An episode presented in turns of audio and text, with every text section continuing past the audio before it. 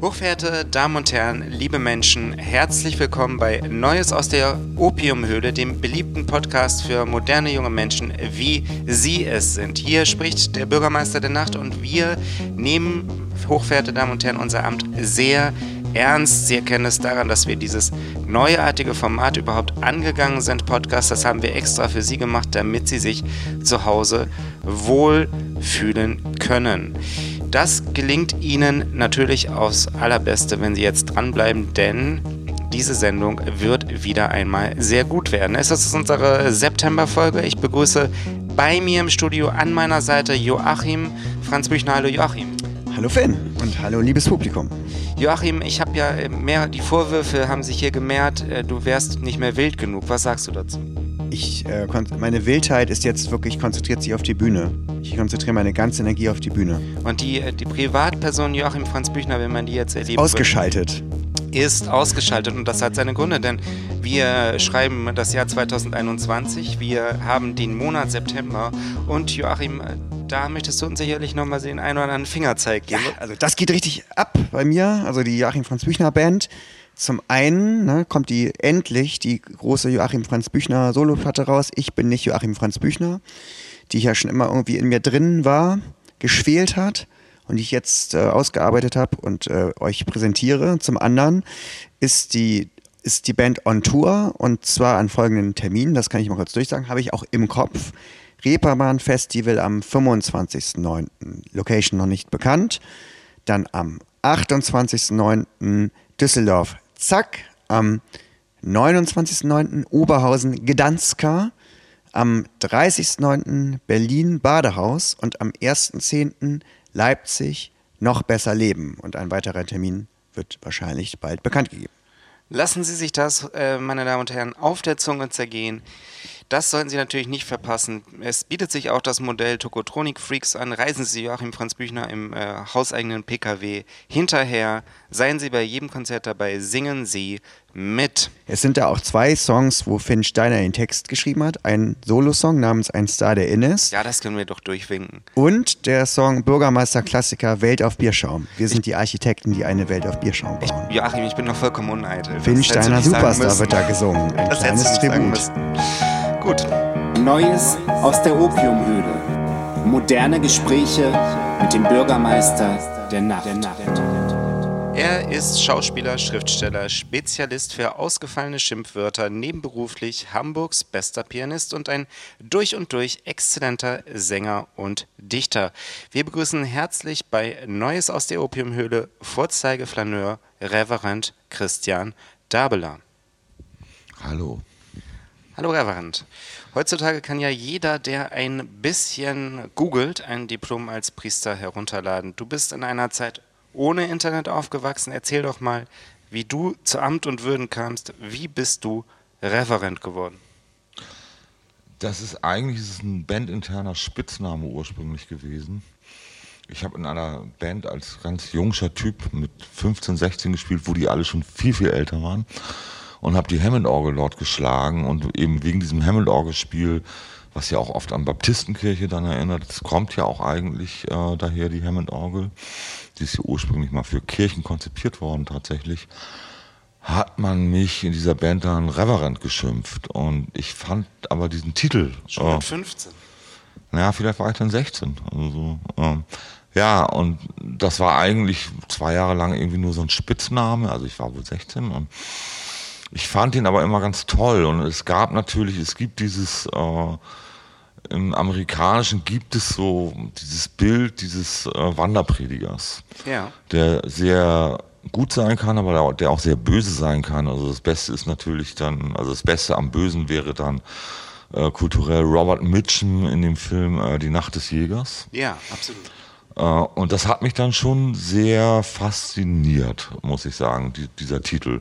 Und den habe ich mir dann eigentlich so zu eigen gemacht. Ich habe es dann auf mein erstes Auto gepinselt und ganz groß in weiß äh, auf die Seite und einen riesen Kreuz vorne auf die Motorhaube gemalt und dachte, ja, das ist irgendwie, das passt. Und dann war es einfach, zack, war ich Rev oder der Reverend. Ja, äh, sag mal, 1990 reisen wir nochmal in der Zeit zurück. Hast du gemeinsam mit Rocco Schamoni in Henna Peschels Film Rollo aller zwei junge Wilde verkörpert, für euch beide etwas Neues. Rocco vom King zur Eule, du vom Reverend zu Daddel, einem notorischen Glücksspieler, im Grunde genommen ohne Glück, kann man so sagen, ne?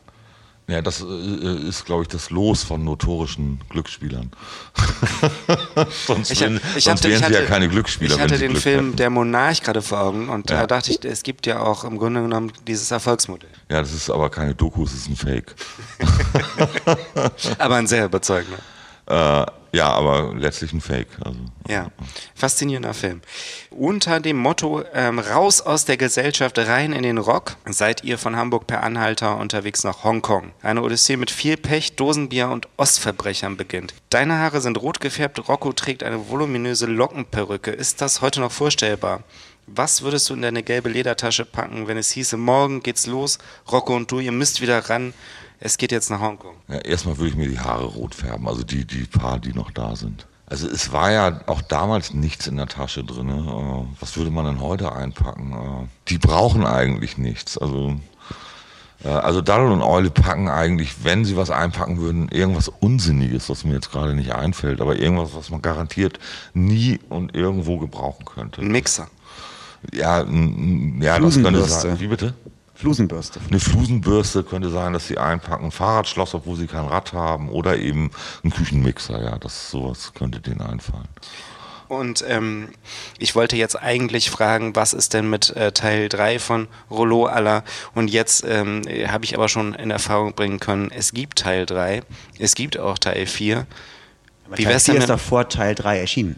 Ne? ist- Der Teil wollen wir da 3 noch ist Ordnung, wollen wir da ist- noch Ordnung reinbringen? Das ist korrekt recherchiert. Na, es ist so, es, es gibt den ersten und zweiten Teil und dann haben wir tatsächlich uns nochmal zusammengesetzt, äh, einen völlig wahnsinnigen dritten Teil zu drehen und das haben wir auch gemacht und der Regisseur äh, hat auch irgendwo diese Filmrollen unterm Bett äh, und hat auch mal angefangen, das zu schneiden und das auch groß angekündigt, dass das irgendwann kommt und dann, ich weiß nicht, da ist dann irgendwann mal eine Festplatte abgekackt, weil er hat das dann alles digitalisiert, dann war dieser Rohschnitt weg und äh, es kam einfach nie dazu, dass dieser dritte Teil äh, fertig gemacht wurde. Und dann hat einer seiner besten Kumpels äh, die Idee gehabt, äh, dann drehen wir einfach aus Rache, weil er den dritten Teil nicht zu Ende stellt und die Menschen das wohl gerne gesehen hätten, also so wurde es mir zumindest kolportiert, drehen wir einfach den vierten Teil ohne sein Wissen. Und dann haben wir wirklich geheim äh, den vierten Teil, also äh, Rocco Schamoni schon sehr alt, ich noch älter und äh, uns nochmal in die Kostüme gezwängt und äh, ich, ich finde, eigentlich einen wirklich ganz passablen, halbwegs gelungenen vierten Teil gedreht. Äh, und der wurde dann zu einer Geburtstagsgala, wo der Regisseur von den ersten Teilen äh, sich selbst feiern wollte bei einer Gala im 3001, wurde dann der vierte Teil ohne sein Wissen aufgeführt, um ihn zu schocken. Ja, das ist so. Jetzt Was, was ist da, wie hat er reagiert? na, ich, ich glaube, er hat gedacht, als der Film losging, dass jetzt kommt so ein zweiminütiger Gag oder so, den man zu seinem Geburtstag gemacht hat. Aber dass da jetzt so ein 30, 40 Minuten Film läuft, damit hat er überhaupt nicht gerechnet. Und er war echt wirklich tatsächlich relativ fertig danach. So. Und das war, glaube ich, auch das Ziel seines Kumpels, ihn da irgendwie so. Gab es mal eine Petition oder so, dass der dritte Teil noch fertiggestellt wird? Gab es da mal im Internet oder so Keine eine? Ahnung. Also, Weißt du nicht. Dazu rufen wir jetzt, sein, dazu wollen wir den Podcast natürlich auch nutzen. Unterschreiben Sie unsere Petition. Wenn es jemand schafft, dann ja wohl wir hier, Neues aus der Opiumhöhle. Das nochmal Absolut. zu realisieren, ne? Klar. Ja, und ähm, ich wollte jetzt eigentlich mit der, mit der Frage natürlich ähm, äh, darauf hinaus, wie, wie es mit dem fünften Teil denn aussieht. Zu gibt's ist nichts in Planung. Nichts im Plan, das gibt's doch nicht. null. Unterschreiben Sie auch diese Petition, verehrte Damen und Herren, die Sie uns jetzt zuhören. Äh, Film und Theater, Reverend, sind ja immer wieder de äh, Teil deines Lebens als Künstler. 2004 hast du zum Beispiel für Reinhold Götz Theatermusik komponiert und 2015 für Wim Wenders Neufassung von Die Angst des Tormanns beim Elfmeter, um da zwei sehr prominente Beispiele zu nennen. Du stehst aber auch gerne vor der Kamera seit 2015 beispielsweise als lakonischer Kommissar Hartmut Paulsen in der Serie Deichbullen. Erzähl doch mal, wie kamst du zu der Serie und wie ist der aktuelle Stand? Können die Deichbullen fortgesetzt werden? Äh, Also sie sind, es ist jetzt schon echt tatsächlich ein bisschen länger her, dass wir äh, die erste Staffel gedreht haben. Die sind in so einem Warteslot bei einem Sender und der Sender meldet sich auch bei dem Produzenten und Regisseur wohl regelmäßig und tut kund, dass das äh, ja noch gar nicht gestorben wäre und das schon so seit mehreren Jahren. Ich sage mal einfach, im Moment scheitert es am Geld und äh, dass wir nicht wissen, ob und wie das weitergeht. Und wir werden Ja. in jedem Fall, das haben, haben wir uns versprochen, äh, wenn es überhaupt kein Geld äh, weiter dafür geben sollte, dann würden wir selbstfinanziert eine Abschlussfolge drehen, wo wir dann Norddeutschland in die Luft sprengen oder so. Oder zumindest das Dorf. Kolmar, in dem das spielt. So. Endlich, endlich, oder? Also Norddeutschland muss auch mal. Ja, der Reverend ist ja auch, kann ich jetzt mal kurz erzählen, auch verantwortlich für meinen größten Fernsehauftritt.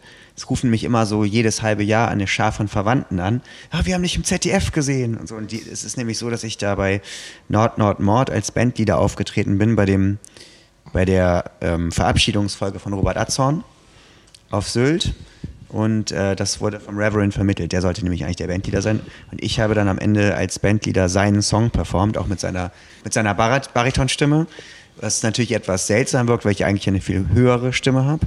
Ähm, aber es war ein schönes Du hast Erlebnis. das aber überzeugend gemacht, ja. Ich habe es überzeugend gemacht und ich habe auch, muss auch sagen, Robert Atzorn, echter Gentleman.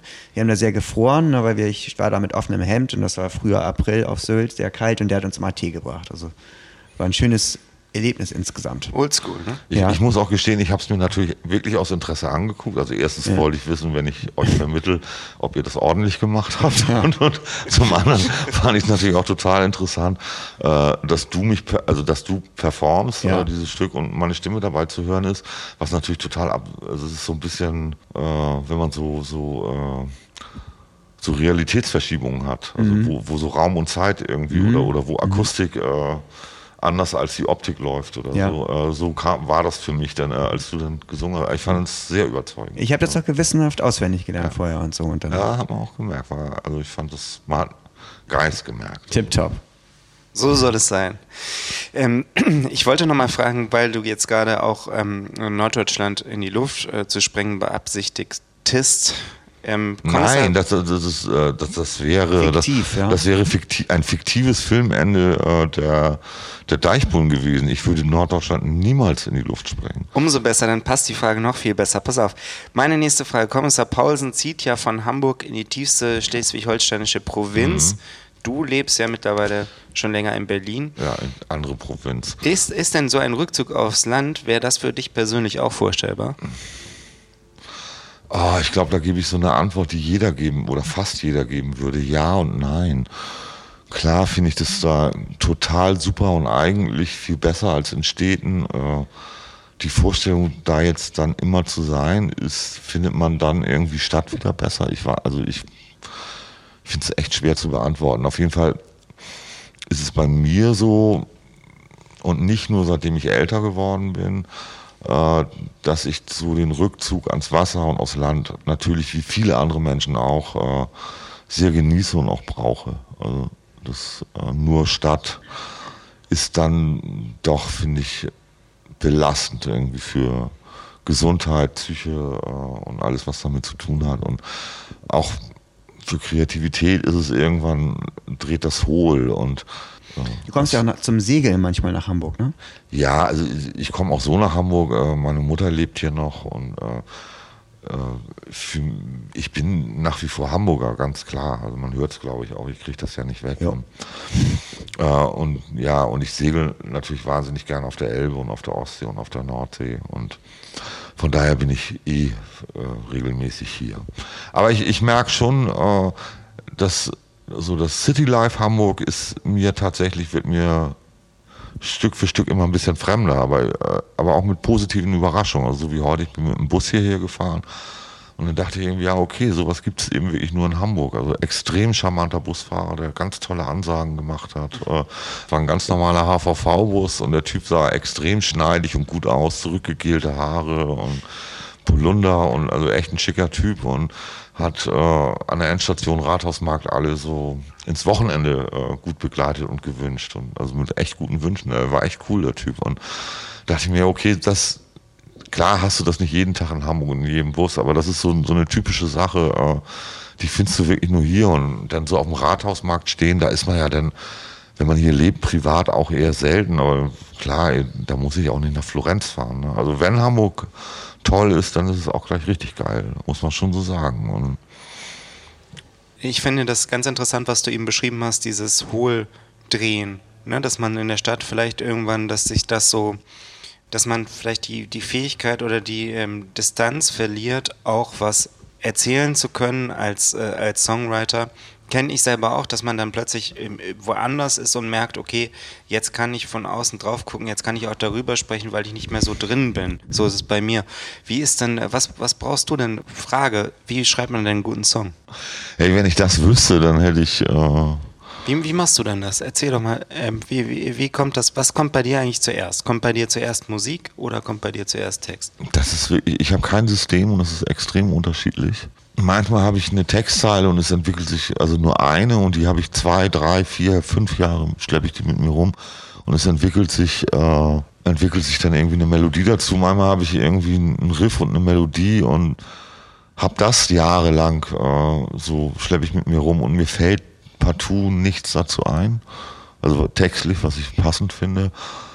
Äh, manchmal ist das Komplettwerk gleich da, so ohne dass ich weiß, wo es herkommt. Also so schreibt man es einfach so runter. Schreibst du am Computer oder schreibst du per Hand?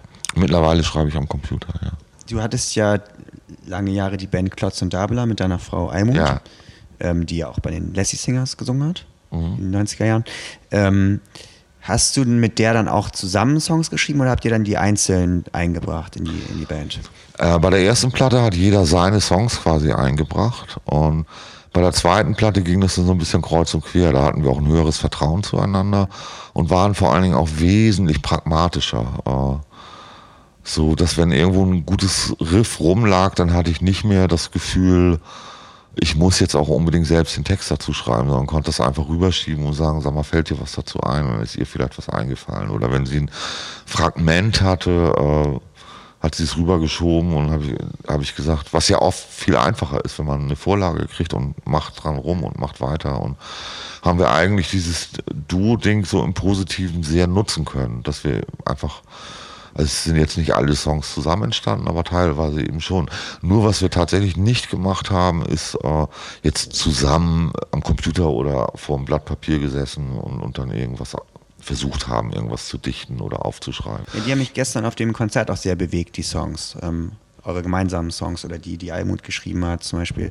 Äh, wie heißt der nochmal? Montag, Dienstag, Mittwoch, Donnerstag. Den hat Almut nicht geschrieben tatsächlich. Das ist ein, eigentlich ist es ein. Hat es eine Coverversion auf Deutsch eingedeutscht? Das ist tatsächlich eine Coverversion. Ja. Die gibt es aber auch tatsächlich schon mal auf Deutsch und es war auch ein richtig großer Hit schon mal. Mhm. Anfang der 70er, vielleicht sogar ganz früh, 71, 72 oder so, äh, von, von der großartigen Dalia Lavi. Also, ja, die finde ich toll. Dalia ja. Lavi. Und dann, dann auch noch der Song Tausendschön, der glaube ich auch von dem letzten Album ist, was ihr zusammen dann gemacht ja. habt. Ne? Ist das auch bei Zickzack erschienen? Oder war das mm, dann, Nee, das, das ist bei Staatsakt erschienen. Okay.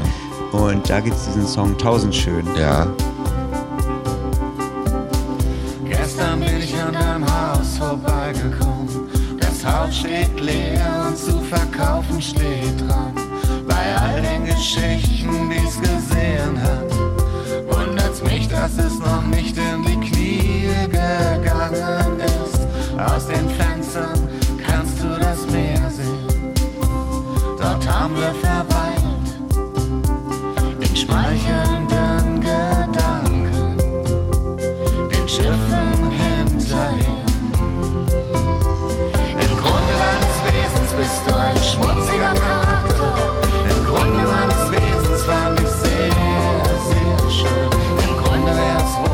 Grunde deines Herzens bist du ein schmutziger Charakter. Nee, Im Grunde deines Wesens. Im Grunde deines Wesens, ne? Genau. Aber ist das nicht. Im Grunde deines Wesens bist du ein schmutziger Charakter. Im Grunde meines Wesens fand ich ähm, Was wäre es äh, damit gemeint? Ist das, habt ihr das über euch oder hast du das über Almut oder Almut über dich geschrieben oder ist das gar nicht so persönlich, sondern eher über eine fiktive Person? Ach, wenn man sich damit so ein bisschen identifizieren kann, ist es ja ganz schön. Und, mhm. Und natürlich äh, ist ja niemand sauber. Also mhm. äh, es gibt keine Menschen, die sauber sind. Es gibt ja. Leute, die möchten es sein, aber mhm. äh, was weiß ich, Esoteriker mit weißen Klamotten oder so, die glauben das vielleicht dann auch, dass sie es sind. Aber es gibt keine sauberen Menschen. Und Timothy Leary in seinem weißen Palast. äh, ein Schwachkopf, echt. Also, und also genau sowas meine ich. Also es gibt, es Ja. gibt so Leute, die glauben, sie wären erleuchtet oder sie wären, äh, ja, oder sie hätten irgendwie so eine Reinheit oder man kann die ja suchen, das finde ich ja auch total wichtig, äh, dass man da hinterher ist. Aber natürlich geht es darum, wenn man das singt, äh, darum, dass man sich selbst, weil wir haben es ja als Duett gesungen, also das erstmal bei sich selbst anerkennen und dass man es auch beim anderen ertragen kann. Also dein Gegenüber ist nicht sauber und das von dem zu erwarten ist eigentlich eine Unverschämtheit. Man muss ihn ja gerade, also das klingt jetzt banal, weil es schon so oft gesagt wurde, aber eben mit den dunklen Stellen und mit den Fehlern annehmen. Das ich ist ja finde der das auch Trick. so, dass das eben sehr viel Liebe eigentlich transportiert. Total, so, ne? ja. Die Liebe, äh, Liebe besteht ja darin, dass du in deinem Fehlen angenommen wirst und nicht in dem, wo du toll bist. Es ist doch total einfach, jemanden zu lieben, der nur super ist, ja klar. Wäre das ein Missverständnis, das so auch so ein bisschen als so ein Feiern von so einer Verruchtheit aber zu verstehen? Naja, das So- haben wir ja total zu zweit versucht zu zelebrieren. Aha, okay, also das ist auch ein Element Ja, davon. klar. Aha. Und dann aber auch so die, die äh, menschliche Fragwürdigkeit und so und die Abgründe, die man in sich selber findet vielleicht. Ja, ich sag mal so, Verruchtheit ist ja einfach nur, dass man damit offen und ehrlich umgeht. Dass man also die Abgründe nicht, äh, also wenn man die, das Modell Verruchtheit als, als Gegenmodell zum bürgerlichen Modell sieht, dann ist das bürgerliche Modell eben das, dass die Verruchtheit, die jeder letztlich hat und auch die, das Korruptionspotenzial, was in jedem steckt, äh, in jedem Kind schon steckt, äh, dass man das versucht zu verbergen oder dass man das versucht irgendwie gesellschaftlich unsichtbar zu machen, damit sich die Leute wohler fühlen. Und natürlich ist in der Verruchtheit und, und im, im Halbweltlerischen und so immer das so ein bisschen offensichtlicher, ein bisschen, bisschen offener. Also so, ich meine, wo hat sich äh, der, der Jesus Christus letztlich rumgetrieben? In den schlimmsten Kaschem, bei den schlimmsten Leuten. Und Ist es- nicht bei denen, die, das, die gesagt haben, die sind sauber oder so. Ist das für dich aber auch vielleicht ein Zeichen der oder ein, ein Phänomen der Bohem? Ist das ein bohemischer Charakterzug, die Verruchtheit? Ach nee, würde ich nicht sagen. Die, ich würde sagen, die Bohem hat damit kokettiert immer.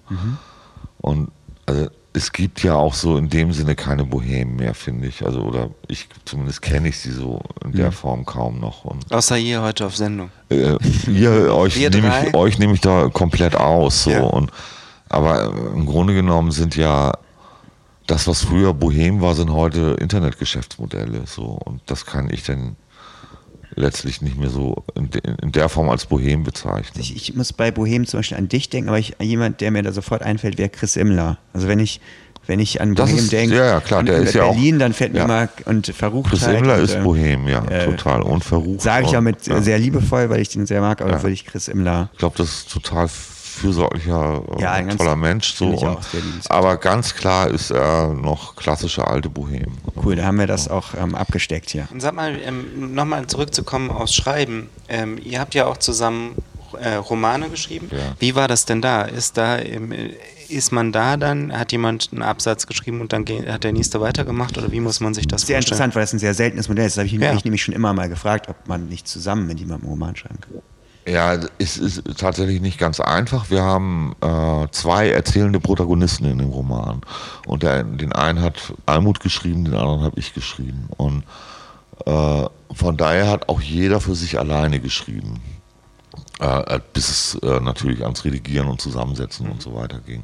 Und man musste natürlich immer Zwischensprache halten, äh, was passiert wann, wo und so. Es ist wesentlich schwerer zu zweit, wenn man unabhängig voneinander schreibt, äh, eine Storyline zu halten und, und das Ganze zu organisieren. Und, Das kann ich mir vorstellen. Und es gibt natürlich dann auch, äh, sage ich mal, einen ganz normalen Kampf äh, zwischen den Protagonisten. Also was darf dem einen passieren, was, wo man eigentlich schon gedacht hat, nee, das passiert mein oder das möchte ich, äh, das wollte ich eigentlich für mein haben. Also ich, ich weiß noch, äh, dass ich mein Protagonist mit, mit einer äh, äh, Hauptperson in dem Buch dann ins Bett gegangen ist und ich das losgeschickt hatte an Almut und die meinte, nee, nee, das geht gar nicht. Manuel soll ja, äh, soll ja unbedingt mit der ein Verhältnis anfangen. Ich meine, ja, zu spät, ist jetzt ist ja meiner schon dran und denkt dir was aus und haben uns richtig Also ihr habt nicht vorher den gestritten. Plot gemacht, sondern nee. während des Schreibens habt ihr nee, den das war total, geschrieben. Ja, ja, wir haben, also es fing eigentlich mit einer, mit einer Kurzgeschichte von ihr an, auf die ich eine Antwort geschrieben habe. Sag mal, vor ähm, kurzem ist jetzt ja auch Kerstin und Sandra Gretas tolle und wichtige Textsammlung Ich brauche einen Genie im Verlag Mikro, Mikrotext erschienen. Das äh, pop-feministische Songbook vereint herausragende Texte weiblicher Musikerinnen.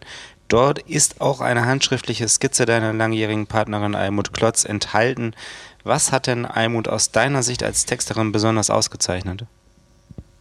Ja, Almut war in der Lage, äh konkrete Situationen poetisch umzusetzen, was ich zum Beispiel sehr, sehr schwer finde. Bei mir sind es, wenn ich Texte schreibe, eigentlich immer große Gedankenmodelle, die ich versuche klein zu bumsen, so dass sie äh, Entschuldigung, darf man, also klein zu kriegen. Das darfst du hier sagen beim Podcast. Also die ich versuche irgendwie, bei mir sind es eher große Gedankenmodelle, die ich versuche klein zu kriegen in eine Textform, äh, so dass sie nicht allzu pathetisch, kitschig oder überfrachtet werden, was ich eine sehr schwere Übung finde. Almut ist eigentlich einen komplett anderen Weg gegangen, der, den ich nicht, leider nicht so kann. Äh, die konnte aus einer banalen alltäglichen Situation einen Text machen, der eine unglaubliche Größe äh, entfaltet. Also gerade dieser Text Lass die Lady rein, wo es eigentlich wirklich nur darum geht, dass man in irgendeinen Club nicht reinkommt. Daraus macht die halt gleich eine Philos also ein großes Philos ein Film, ein Riesenfilm macht sie daraus. Äh, und ohne dass es irgendwie aufgeblasen, unanständig oder irgendwie blöd wirkt, sondern das ist dann einfach das, würde ich sagen, die waren halt eine richtige Poetin. Aber dann darf ich mal raten, ähm, das 2007er Album Klotz und Dabela Menschen an sich, das Sie, liebe Hörerinnen und Hörer des Podcasts, unbedingt erstmal anhören äh, sollen, falls Sie dieser Menschenpflicht bisher noch nicht nachgekommen sind, äh, dass der Song Hunger von Almut ist. Der ist, äh, ja, ja.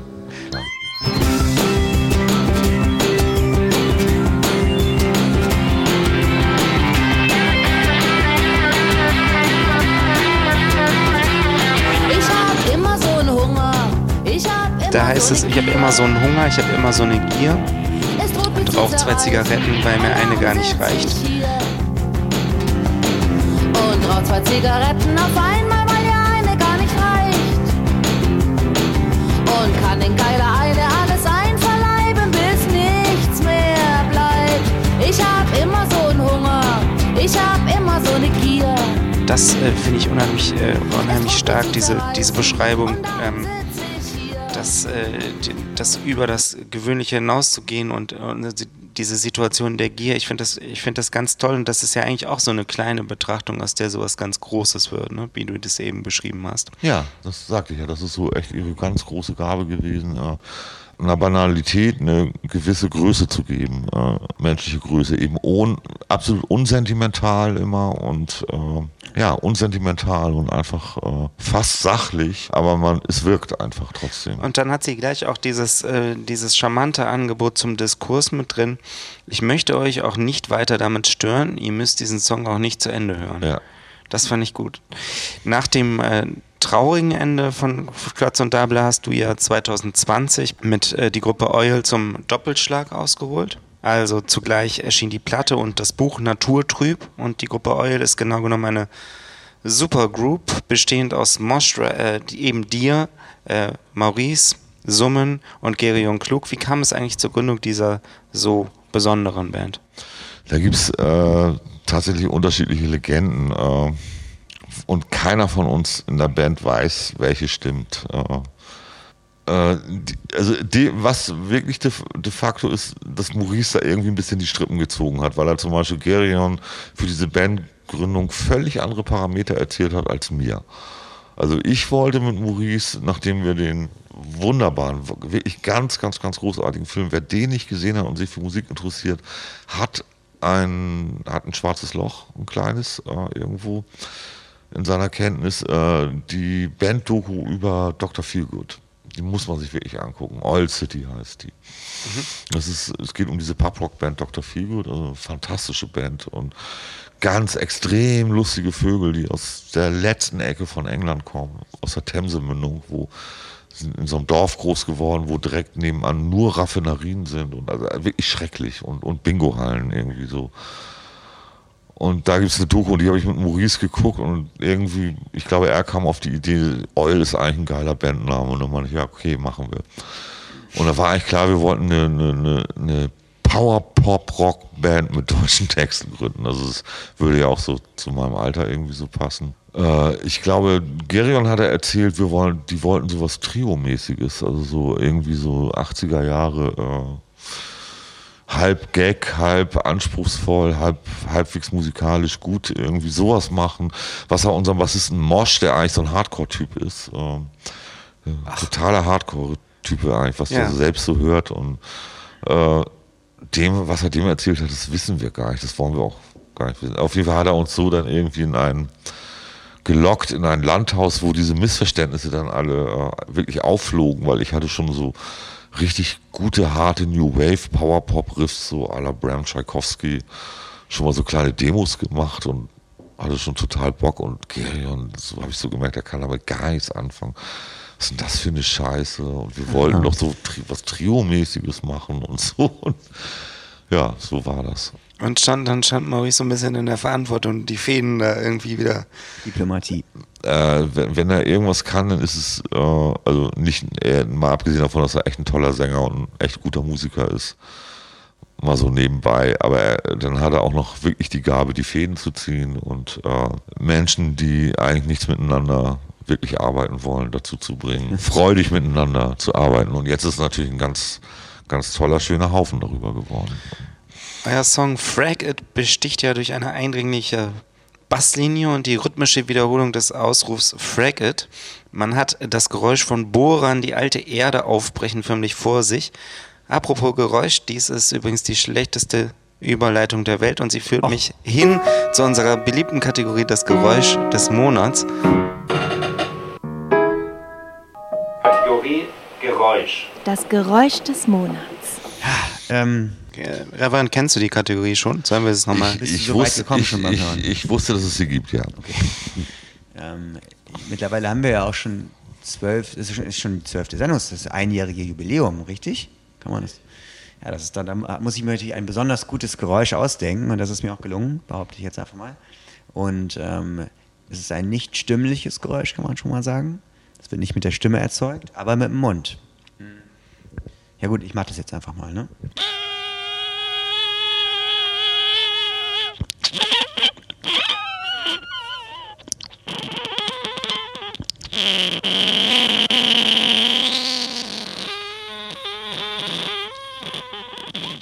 Ja gut, ich belasse es jetzt mal, aber ihr habt zwischendurch gehört, dass da so ein Ton kam, das war sogar so eine Art Akkord. Habt ihr das gehört? Das war Ja, ja, klar. Ja. toll, eine sehr musikalische Mücke war für, für, für mich. Es ist, manchmal ist es wirklich so geräuschhaft, es ist so wie so ein Störgeräusch und dann kommt dann zwischendurch so ein ganz trauriger, klagender, äh, selten, seltsame Harmonie auch dadurch so ein Doppelklang, der da drin ist. Habt ihr auch gemerkt. Ja, Und- schön. Ein bisschen. Obertongesang war auch mit bei. gemacht. Danke. Ähm, schön, dass es euch gefallen hat. Liebe Hörer, ich hoffe natürlich auch euch gefällt das. Und ähm, wie immer wieder ähm, ist es so, schickt uns zum Bürgermeister Insta eine Sprachnachricht mit dem Geräusch. Dann könnt ihr die neueste Produktion des Reverend Christian Dabeler gewinnen. Ähm, und jetzt ist auch gute Tradition, dass erst Finn und dann der Gast einmal sich an dem Geräusch versucht. Bitte, Bühne frei. Ja, das ist immer ganz. Finn, Äh, fang du doch an, bitte. das ist an? für mich immer eine ganz schöne Situation. Nee, ich, ich hab's. Nee, ach, Das war der Reverend, das war besser als ich sogar. Das ist wirklich Das- Saugen. ich habe immer gedacht, wenn ich anfangen muss, ist es das Schlimmste, aber jetzt ist es noch schlimmer.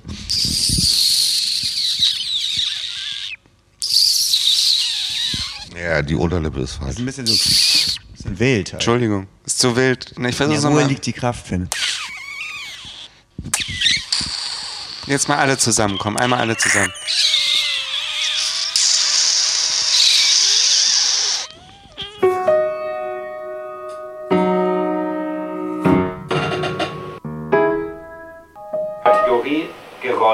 Das Geräusch des Monats. Naja, gut. Okay. Ich bin sehr zufrieden, also vielen Dank euch. Die Welturaufführung der ersten Mückensymphonie. Was Gutes zum Weltkulturerbe beigetragen wieder hier. Schlimm und schön. Ja, sag mal, wie geht's denn, äh, wie geht's denn jetzt bei dir äh, weiter? Du hast äh, 2020 mit der Sängerin Kutzke Lina die Single Dunkel rausgebracht. Ein wenig später habe ich gelesen, dass du dich intensiv mit dem Cembalo beschäftigst, einem Instrument, das keine Fehler verzeiht. Was hast du für 2021 noch geplant? Ja, meine ganzen Cembalo-Platten. Die ganzen. Cembalo-Platten? Ja.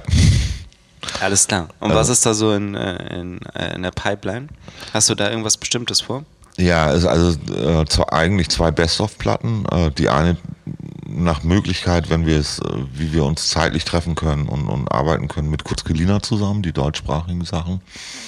Also alle deine Songs quasi eine Art Anthologie oder Ja, es sind neue, aber eben auch teilweise alte Songs. Oh, Mit Cembalo. Ja, also äh, bei der Single Dunkel ist das Cembalo ja dann auch Hab schon, gehört, toll, ja. Mhm. äh, schon zu hören. Und äh, ja, das ist meine große äh, Passion, das Cembalo. Ich, irgendwie wusste ich das auch schon immer, dass mich dieses Instrument unglaublich anzieht. Ich habe mich aber nie getraut, das zu spielen. Und wenn ich mich mal rangesetzt habe, dann war es auch ganz, ganz schlimm. Also so, dass ich dachte, okay, das ist...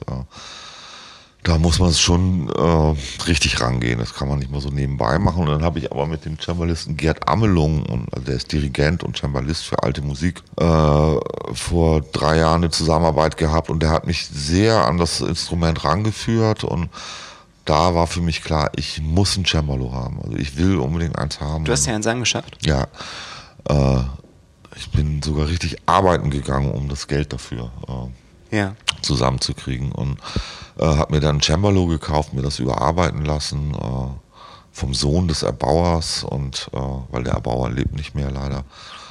Und äh, ja sitze eigentlich jetzt seit einem Dreivierteljahr am Cembalo und übe das richtig und, und studiere dieses Instrument. Und das ist äh, das diffizilste Instrument, was mir jemals untergekommen ist. Also ist, kann man überhaupt nicht mit einem Klavier oder so vergleichen. Eins meiner liebsten Stones-Lieder, She's in Rainbows, Ja. auch ein Cembalo, oder? Ja, da bin ich mir unsicher. Ich, ich, das ich, ich, es klingt wie ein Cembalo, aber es könnte auch irgendwie ein D6 mit Chorus sein oder irgendwas. Und, Toller Song. ja, Toller Song. ja, ganz, ganz toller Das ist doch Song. von diesem von Ihnen sehr verschmähten Album The Satanic Majesty's Request. Durchaus ganz gutes Eigentlich, wenn man auf psychedelischen Quatsch steht, ist es ein ganz tolles Stück. Ja, also. genau. Na gut, auf jeden Fall, das Cembalo äh, ist mir eine echte Freude, aber auch eine wirklich wahnsinnige Herausforderung. Äh, also so, ich bin als Musiker selten nochmal immer, oder ich bin ganz froh darüber, nochmal so an meine Grenzen zu kommen. Und, und es macht einen auf eine Art sehr demütig und eröffnet einen aber eine unglaubliche Tiefe in Klangwelten, die ich vom Hören kannte oder, oder auf Platten oder so kannte, aber die ich selbst so noch nicht erzeugt hatte. Und das, da wird es halt äh, 2021 werden diese Aufnahmen jetzt weitergehen. Also eine englischsprachige, eine deutschsprachige Platte und die dann mal sehen, was die Plattenfirma sagt, zu zweit rauskommen oder versetzt oder so. Ja, hochverehrte Damen und Herren, liebe Menschen, ich glaube, das war's schon wieder von Neues aus der Opiumhöhle, dem sehr beliebten Podcast für junge, moderne Menschen, die sich ans Cembalo wagen und alle anderen. Wir bedanken uns sehr, sehr herzlich bei Reverend Christian Dabler. Ich bedanke mich auch für die Einladung und frage aber auch, ob es denn jetzt danach endlich Opium gibt. Äh, Jetzt kommt gleich das Opium. Pfeifen sind, werden schon angereicht. hier Diese klackenden. Geräusche im Hintergrund, das ist die Maschine, die das Opium in kleine handliche Stücke schneidet, damit wir es besser essen Hannes können. sitzt da schon, Hannes Poppinger hier, unser Regisseur, sitzt da hinten schon und hat schon, ist schon alles. Toll, dann, äh, dann heißt es jetzt konsumieren. Tschüss, wir freuen uns auf äh, die nächste Sendung. Sie wird auch wieder sehr gut werden und äh, verabschieden uns. bye bye. Bye bye. Der Podcast Neues aus der Opiumhöhle wird euch präsentiert von Mutter, der Bar für Alkohol, Musik und Menschen. Stresemannstraße 11, 22769, Hamburg.